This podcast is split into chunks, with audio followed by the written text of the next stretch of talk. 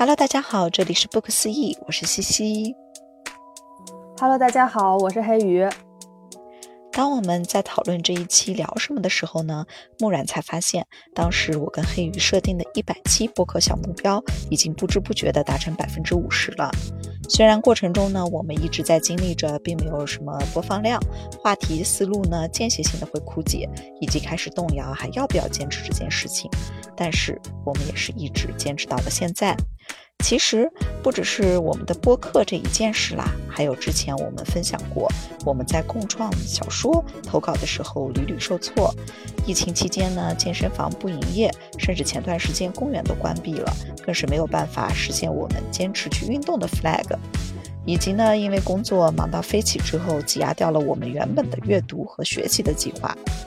所以呢，我们也攒了一些特别想要跟大家分享和交流的素材。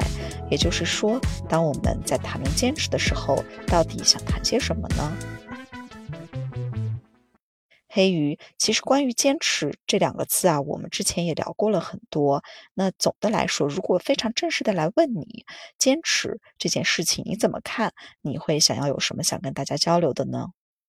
嗯，其实对于我来说，坚持这个词。大部分出现在我脑海中的时候，基本上都可以，呃，汇聚到另外一个词，就是对抗，也就是我当下处于一种想要和另一股力量对抗的这样的一种心态。在这样的一种状态下，我可能呃是需要强行切换自己当下的一个注意力的，集中脑力去投身到当下必须要做的这件事情当中。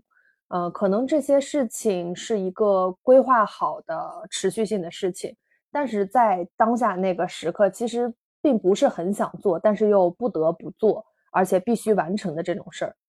可能这么说有一点抽象哈，我可以举一个特别简单的例子，呃，就拿我们社畜加班这个常态来说吧，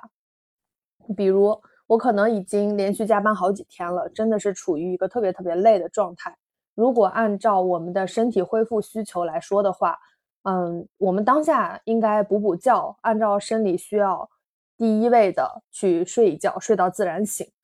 但是呢，可能这个状态是处于我们周中工作日的某一天，而且第二天可能还有特别重要的事情和工作任务排好了，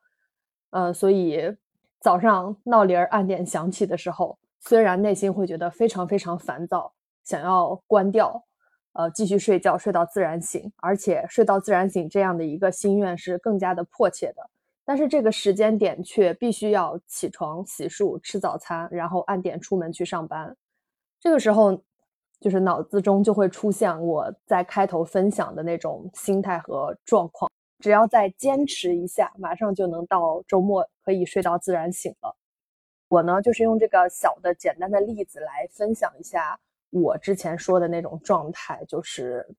当我脑海里浮现“坚持”这个词的时候，一定是出现了一种这种对抗的状态了。那么对于西西来说，你什么时候会提到或者说会来讨论坚持这件事情呢？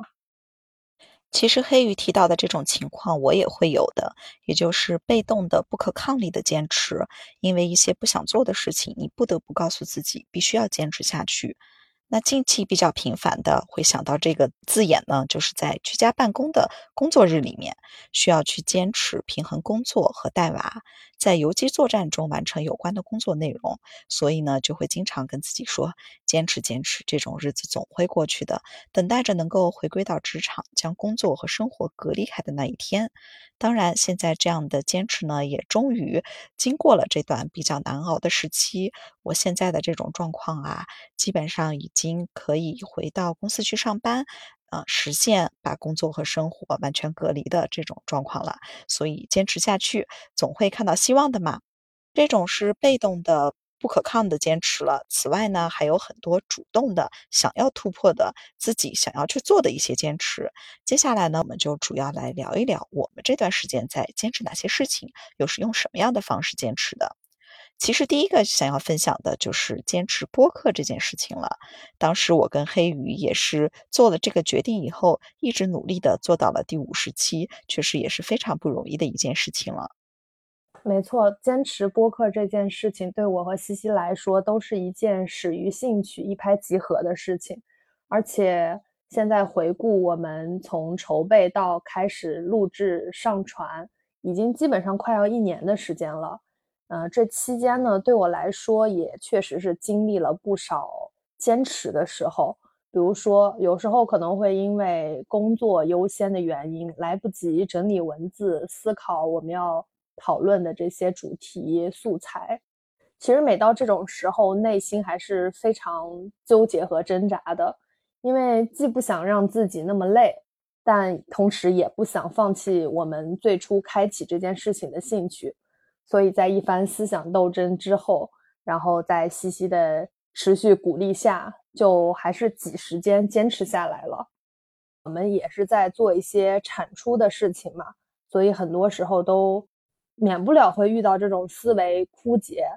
呃，然后近期没有什么，呃，生活里特别经历的一些事情，就是我们的生活比较平静且单一，而且没有什么新的 idea 冒出来，想要拓展聊聊的时候，可能就会显得有一些摆烂。但是不管怎么说，呃，咱俩在互相的督促下，还是一鼓作气的坚持到了现在。就关于坚持播客这一点，我觉得咱们还是可以很自豪的说，至今我们是坚持下来了。可能我们心血来潮是兴趣，但是我们这么久一直做下来，而且在每次摇摆之后还是能够选择继续下去，也就充分的体现了我们对于播客的坚持吧，也说明了起始是真正的一个兴趣吧。是的。我觉得兴趣确实是坚持的一个非常好的驱动力了。对于播客这一件事情来说呢，嗯，对于我们两个这个工作狂啊、社畜来讲的话，其实还很不容易的一点是，它必须需要一个整片的时间。我们需要思考完这个素材以后，还要找一个相对比较空闲的时间，能够在一个安静的氛围里面去录音。最后呢，还需要。进行剪辑，这些都是需要我们在日常的繁忙的工作和生活中挤出时间来做这件事情的。所以能够坚持到五十期，我们自己也是觉得非常惊讶并且惊喜的。希望我们能够继续往下去实现未来的一百期的小目标啦。除了播客这件事情呢，刚刚也有提到嘛，我们也在坚持写小说。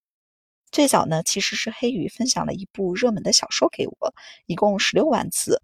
当时黑鱼说还蛮好看的，所以呢，我就用了一个下午加晚上没有熬夜的情况下就看完了。当时我就发出一个感慨：哎，这个小说看上去也不是很难写呀，字数也没有那么那么多啊，多到那种感觉没有办法企及的程度。而且呢，读上去也挺轻松愉悦的。我们也有很多丰富的故事啊，不如一起来共创一部小说吧。是的，然后再加上那个时候我自己本身也时不时的会。在工作之余记录一些内容，所以呢，其实也是很想系统性的写出一个比较完整的东西出来的。呃，再加上正好我们呃播客是咱俩互相督促可以坚持下来的，所以在小说这件事情能不能坚持下去，其实也是给了我很大的信心的。因为刚开始或者说写一个很大体量的东西，其实对每个人来说都是一个很有挑战性的事情。坚持不坚持的下去，就是一个首当其冲的最核心要考虑的点了。每个人必须要对自己的一个自身的情况进行考量嘛。然后我们确实也是需要工作优先，首先完成各种工作任务，然后才有时间和精力来培养和呃坚持我们的兴趣的。所以呢，也就是播客的坚持，从我的角度给了我。我们小说也能坚持下去的一个兴趣了。是的，那对于我来说呢，除了呃这个原因啊，还有一个很大的原因是，播客其实是我们在记录日常的这些事情，是我们留给世界的一些声音。那小说呢，就是我们留给这个世界的一些文字了。而且趁着我们还有精力。经历的那些事情呢，还有一些回忆和记录在里面。这样的话，我们如果用文字把它记下来，等到我们晚年的时候去回顾，也不失为一项很大的乐趣了。所以呢，我们就在一拍即合的情况下，还专门约了一次聚会，边吃饭边聊小说的构思，包括整个故事设定的背景呀、主角和他相应的人设，以及故事大概的发展脉络等。因为我觉得我俩还都是算比较现实主义的，所以我们写的小说呢，也基本上就定成了职场小说以及基于现实背景的这样的一种发展思路了。定下来以后呢，我们就在去年，也就是二零二一年九月左右开始写。但是当时呢，总是断断续续的，三天打鱼两天晒网。有时候想起来了就写一点，想不起来了呢，或者有些累了呢，就放在那儿。结果等到今年春节前才完成了三章左右，也就不到一万字吧。为了实现我们的这个梦想啊，于是我就发起了一个写作打卡。啊，最早定的目标是比较激进的，说每人每天写一千字。然后黑鱼及时的给我泼了一盆冷水，说我们还是要保持兴趣优先啊，不要给自己那么大的压力。所以我们俩是每人每天写五百字。对于有全职工作的我们来说，这其实已经是很不容易的事情了。通过建立这样的打卡机制呢，我们可以互相敦促，做到坚持下去。在执行的过程中，我们也在不断的完善打卡机制。比如，如果实在是来不及，或者觉得写这个文字的压力很大，可以通过签字罚款五十元这样的方式来降低大家去码字的这样的压力。同时呢，这一笔资金呢，也可以作为后期的推广基金。我们还拟定了每月可以有两天的休息时间这样的机制，免得大家有时候特别特别忙的时候没有办法很好的平衡。目前呢，我们已经完成了十几万字，并且正式发布了。不得不说，这也是我们人生的一大成就啊！把梦想变成了现实。没错，不得不说，我能坚持下来，可能主要还是要依靠西西这种打卡机制和对我的监督。嗯，保证过程能够顺利执行，也是。我觉得西西很有智慧的一点了，所以当我们真正看到最后成果的时候，真的是内心有那种抑制不住的开心和满足。当我们坚持和努力，以一种大家都能够看到的这种媒介的形式产出，我觉得是一件非常值得自己骄傲的事情吧。没错，虽然现在呢，我们的读者群体也没有很多。也不知道大家会不会喜欢这篇小说，但是确实呢，完成了我们的一个梦想，还是一件非常非常值得骄傲的事情。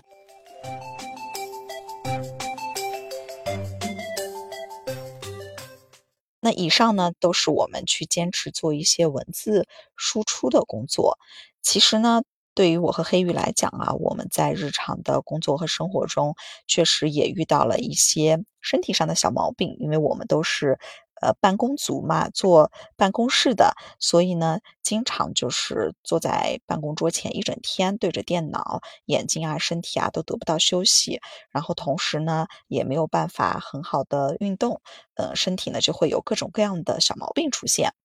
我自己呢，就是特别特别不爱动的人，可能也跟长久的这种工作习惯是有关系的，能坐着就不站着。能躺着就不坐着，所以对于运动这件事情，绝对是需要有人敦促才能坚持下去的。那么聊到这个坚持运动、坚持健身这件事情，也有一些小故事想要分享给大家。为了敦促啊，让自己能够动起来，我跟同事呢建了一个健身打卡群，每周呢规定至少健身三次。如果完成不了呢，还是刚刚提到的罚款的老招数啊。当然，这个罚款呢，我们为了不让大家觉得是小儿科的那种罚款的金额是定的比较高的，我们还有签承诺书，也就是一条一条的约定好我们这样的机制，如果做不到的话会怎样怎样，让我们真的是把这个当做一件呃值得重视的事情来做的。不过呢，发起的同事之一最近啊离职换了新工作，线下交流呢大家一变少，加上都各自忙碌起来，默默的就忘记了这件事情。最近我确实是有忽略掉这个健身打卡群这回事啦。没错，刚才西西分享到这个的时候，我发现默默忘记，好像真的成了现代生活中一个非常体面的收尾方式呢，就是。呃，之前看网非常有才的网友，他们也分享过一个观点，就是大家只要呃忘记曾经开始过，他就已经可以默认为是这件事情结束了。是的，是的，太有意思了，而且真的是没有任何一个人去提及这件事情。我估计大家都是想着，只要大家都不提，那这件事情就这样过去吧。所以，关于健身的坚持啊，还是需要时不时面对面的提醒敦促的。如果一旦转成纯的线上这种形式，大家真的是会忽略掉，默默的视而不见的。但是最近呢，居家这段时间啊，在我老公的内卷压力下，因为他每天都会做刘畊宏的健身操，以及言语嘲讽的激励下，他经常说我：“你再不运动，咱俩就一样重了。”这样的双重作用下啊，我开始了有了这样面对面的线下的提醒，在这样的监督下，也开始天天运动了。虽然呢，动作比较划水，单次运动的时间不长，然后有时候不想动呢，就马马虎虎的随便做两下。可能身体发汗都不多，但至少动起来了，并且目前呢也还在坚持中，也算是一大突破吧。嗯，这点我也是一样的，真的是同一个世界，同一个心态啊。工作之后其实就会真的有发现自己很懒了，然后再加上自己本身就不是一个就是内驱力很强去运动的这样的人。而且想想之前，虽然上学的时候也有一直在坚持运动吧，但那个时候也是有小伙伴一起的，而且他们是那种特别爱运动的，然后啊一叫我我就会跟着去，因为毕竟有个伴儿嘛，大家一起督促，一起运动起来还是相对来说更容易坚持的。所以工作之后我就基本上没有怎么再动过了，但是从近期开始也逐步发现自己确实应该。继续锻炼起来了。虽然之前有这个锻炼的一定的基础在，底子还在，但是这是一件，呃，就是对我来说可能是会消耗的事情。你的身体会告诉你说，呃，你最近确实需要锻炼和加强了，因为毕竟就是有一种在被透支的这样的感觉了。所以，嗯，就像西西说的，还是得想办法，想想怎么能把这件事情再继续坚持下去吧。除了刚才我们上面聊的坚持运动这个点之外，我其实越来越发现更需要坚持的事情，呃，其实应该是坚持阅读，因为阅读对我们来讲，可能在现代这种忙碌的生活中，更多的和更有意义的是自我的疗愈和一个生活空缺的补充吧。每次当沉浸在自己喜欢的作品的阅读中时，呃，不论之前是什么样的状态，阅读之后都会感觉到自己被治愈了，然后又重新被填满了，不会被那些负能量所追着跑的那样的一个感觉。尤其是自己在生活当中经历了一些难题和现实的困扰之后，在阅读中反而会找到一些相应的解释，能够通过这些解释来疏通掉自己拥堵在那边的情绪。同时也会感觉到自己有了新的成长。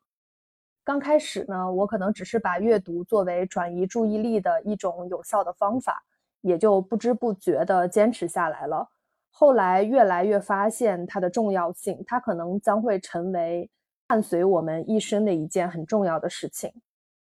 没错，其实呢，我也是非常爱读书的。从小到大，大家经常会填写各种自我介绍，还有同学录什么的，都会有一项爱好是什么。我记得自从我有记忆以来啊，每次遇到这个问题，爱好那一栏我总会填看书两个字。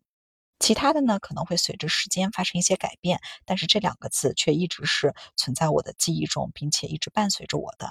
当然，现在呢，因为工作繁忙以及生活中的各种琐事，留给阅读的时间越来越少了。但是只要有空，我还是会拿起书来看一看。不管这种书是一些专门的书籍，还是一些小说、散文，或者仅仅是一些诗歌，我觉得阅读确实是能从文字中得到一些心理的慰藉的。所以，坚持读书总不会错，一定会有很大很大的帮助，对于你的现在以及你的未来。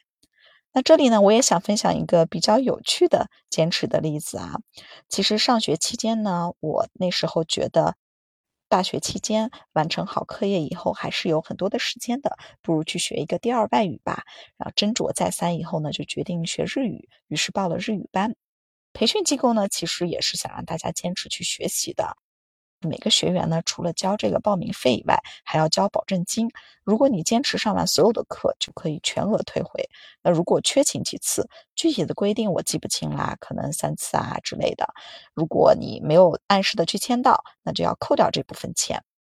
一开始呢，我确实是学习动力满满，也为了要回我的保证金，所以基本上都是按着课程的安排必去打卡的。但是后来呢，天气转冷了，我当时上课的时候呢，每天需要从学校坐好几站公交过去，就觉得天冷好辛苦呀，为什么不缩在被窝里面睡觉呢？或者去吃一顿热火锅？再加上课程也越来越难了，有点跟不太上。嗯，可能再加上学校的一些活动啊，以及学习啊，要互相之间平衡。我除了上课以外呢，其他时间也没空去再去看那些书。结果呢，等到每周一次上课的时候，就越来越跟不上，然后我就放弃了，保证金自然也就是打水漂了，学费嘛，嗯，也就白瞎了。反正就是学会了几个音节，就这样结束了我的第二外语学习之旅。所以这个也是一个很有意思的事情，可以看出来很多机构为了让大家。坚持，为了让大家能够从初级继续往后学习，也是想到了很多的招数。不过真正是否有效，也就不太清楚了。其实之前呢，也有看到过那种学习英语的在线课程，让你交一些报名费。如果你能够全部学完这些课程，那报名费是会原封不动的退还给你的。但是我估计啊，很多人可能都要不回这部分学费。也有点像我们经常会去办的那种健身卡，你可能一年充了几千块钱，以为自己会经常去，最后发现可能就去了两三次。总的来说，还是要好好的盘算盘算这件事情的。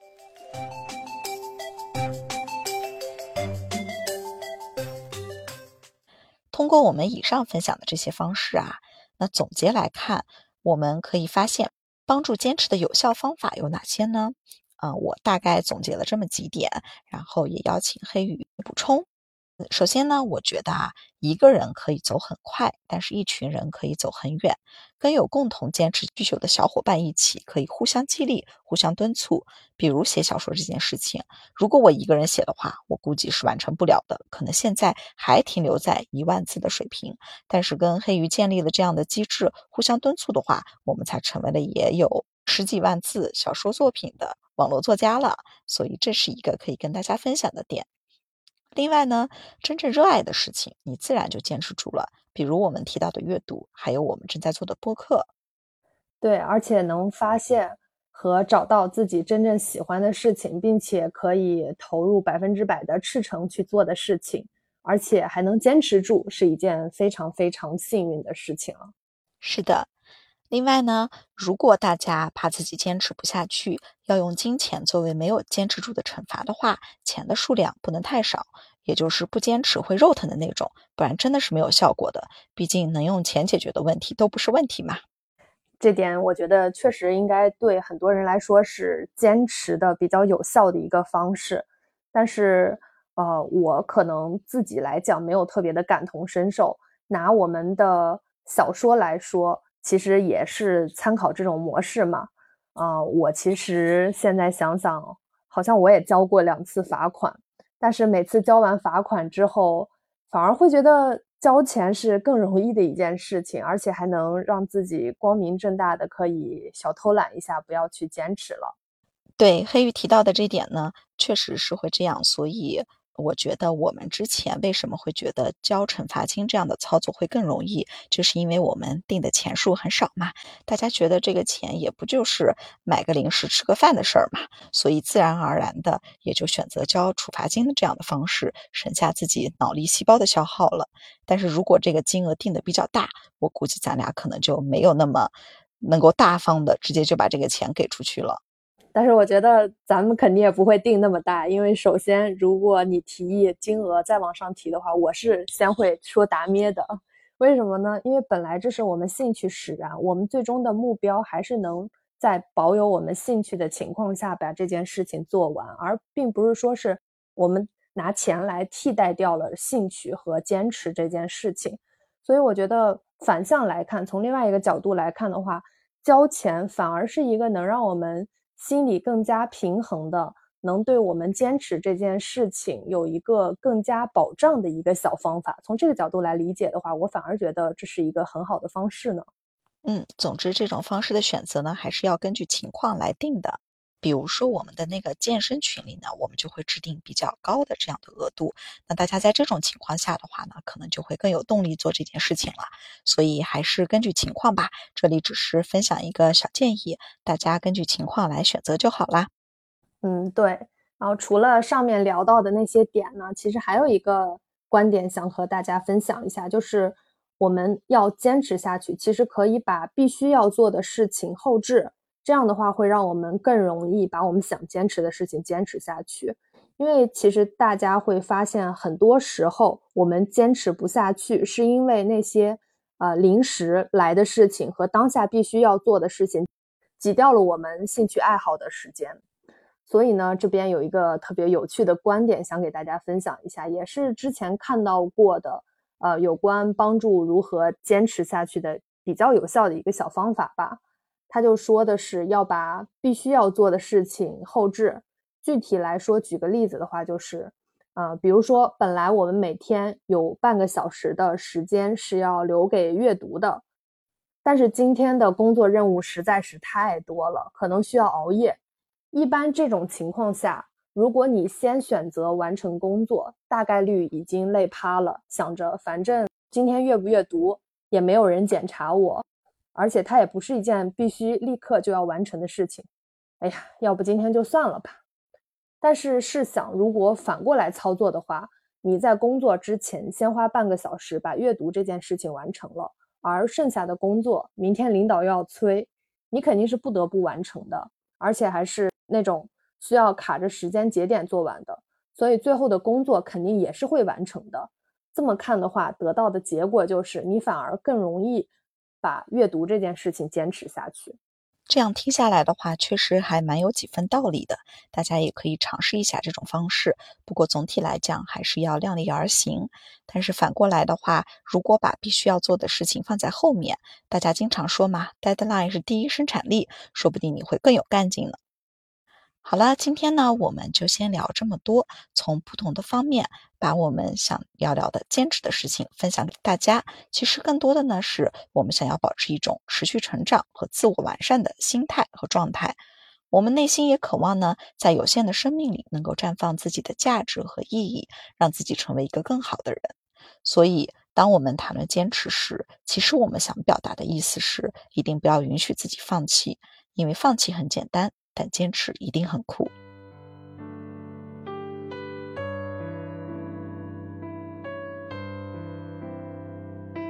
在今天的节目最后呢，还要跟大家分享一个信息，就是经过我们的认真思考和慎重考虑呢，我们决定把一到五十期作为我们的第一阶段，作为我们不可思议的第一季，暂时先告一段落，先跟大家短暂的告别。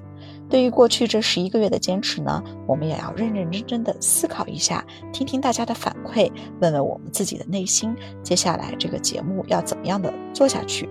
等到再回归呢，就会看到全新的、更加成熟的西西和黑鱼，敬请大家期待哦。那么本阶段的节目就到这里了，我们下个阶段再见。我们期待以后再见啦，拜拜。